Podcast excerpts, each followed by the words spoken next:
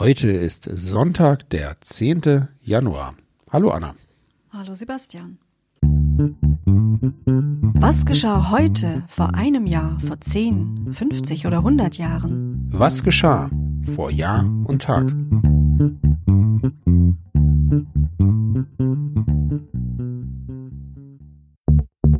Vor einem Jahr. Exakt heute vor zwölf Monaten ereignete sich eine Halbschattenmondfinsternis. In den frühen Abendstunden war diese über Deutschland zu beobachten. Bei einer Halbschattenfinsternis des Mondes wird der Mond nicht komplett finster, wie der Name schon sagt, vielmehr legt sich ein grauer Schatten über ihn. Halbschattenfinsternisse sind weniger auffällig und werden nur in der Astronomie mitgezählt. Pro Jahrhundert ereignen sich im Durchschnitt etwa 154 Kernschattenfinsternisse, Halbschattenfinsternisse finden etwa 88 Mal in 100 Jahren statt. Ein bisschen Weltpolitik vom gleichen Tag. Nach iranischen Angriffen auf eine US-Basis im Irak werden neue Wirtschaftssanktionen über den Iran verhängt. Vor zehn Jahren. Am 10. Januar 2011 verkündet die baskische Untergrundorganisation ETA in Spanien einen dauerhaften, grundsätzlichen und international überprüfbaren Waffenstillstand mit der Regierung. Am gleichen Tag gibt die US-amerikanische NASA bekannt, dass ihr Weltraumteleskop Kepler den bislang kleinsten extrasolaren Planeten, der um einen Stern kreist, entdeckte. Der Planet trägt den Namen Kepler 10b.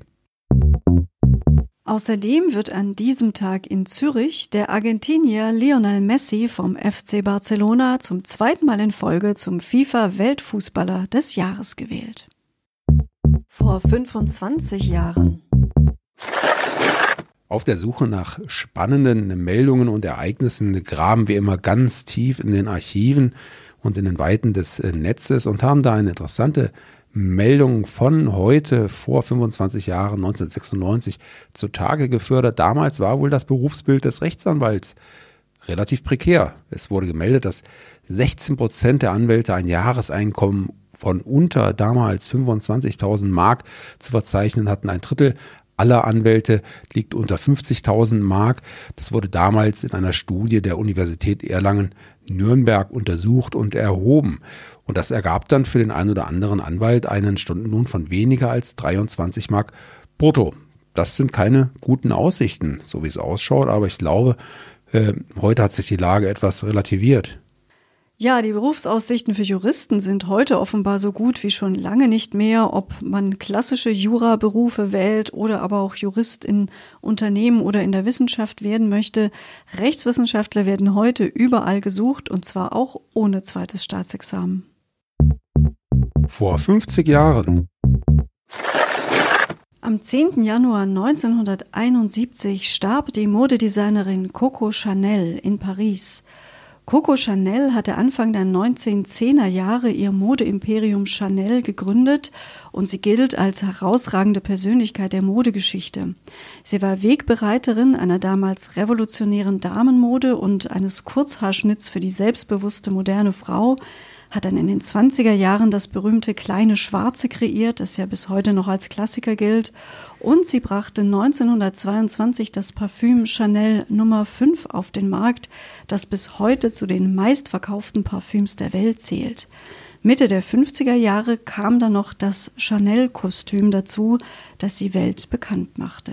Und damit man sich über die Dimensionen im Klaren sein kann, sei euch noch gesagt, das Unternehmen Chanel gehört inzwischen mit einem Jahresumsatz von mehr als 11 Milliarden US-Dollar zu den größten und bedeutendsten der Modebranche. Vor 75 Jahren.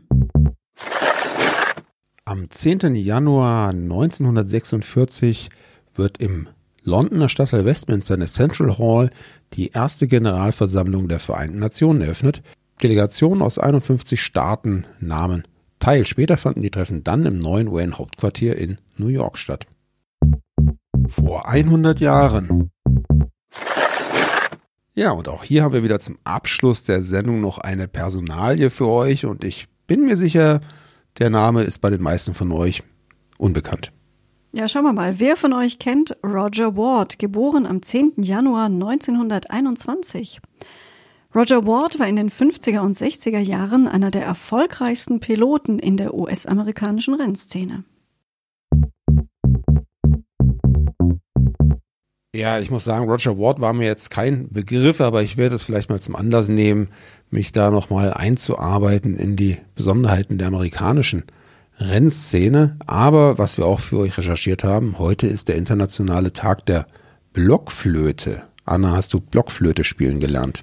Nein, habe ich tatsächlich nicht. Ich bin in meiner Pubertät dann gleich zur E-Gitarre übergegangen.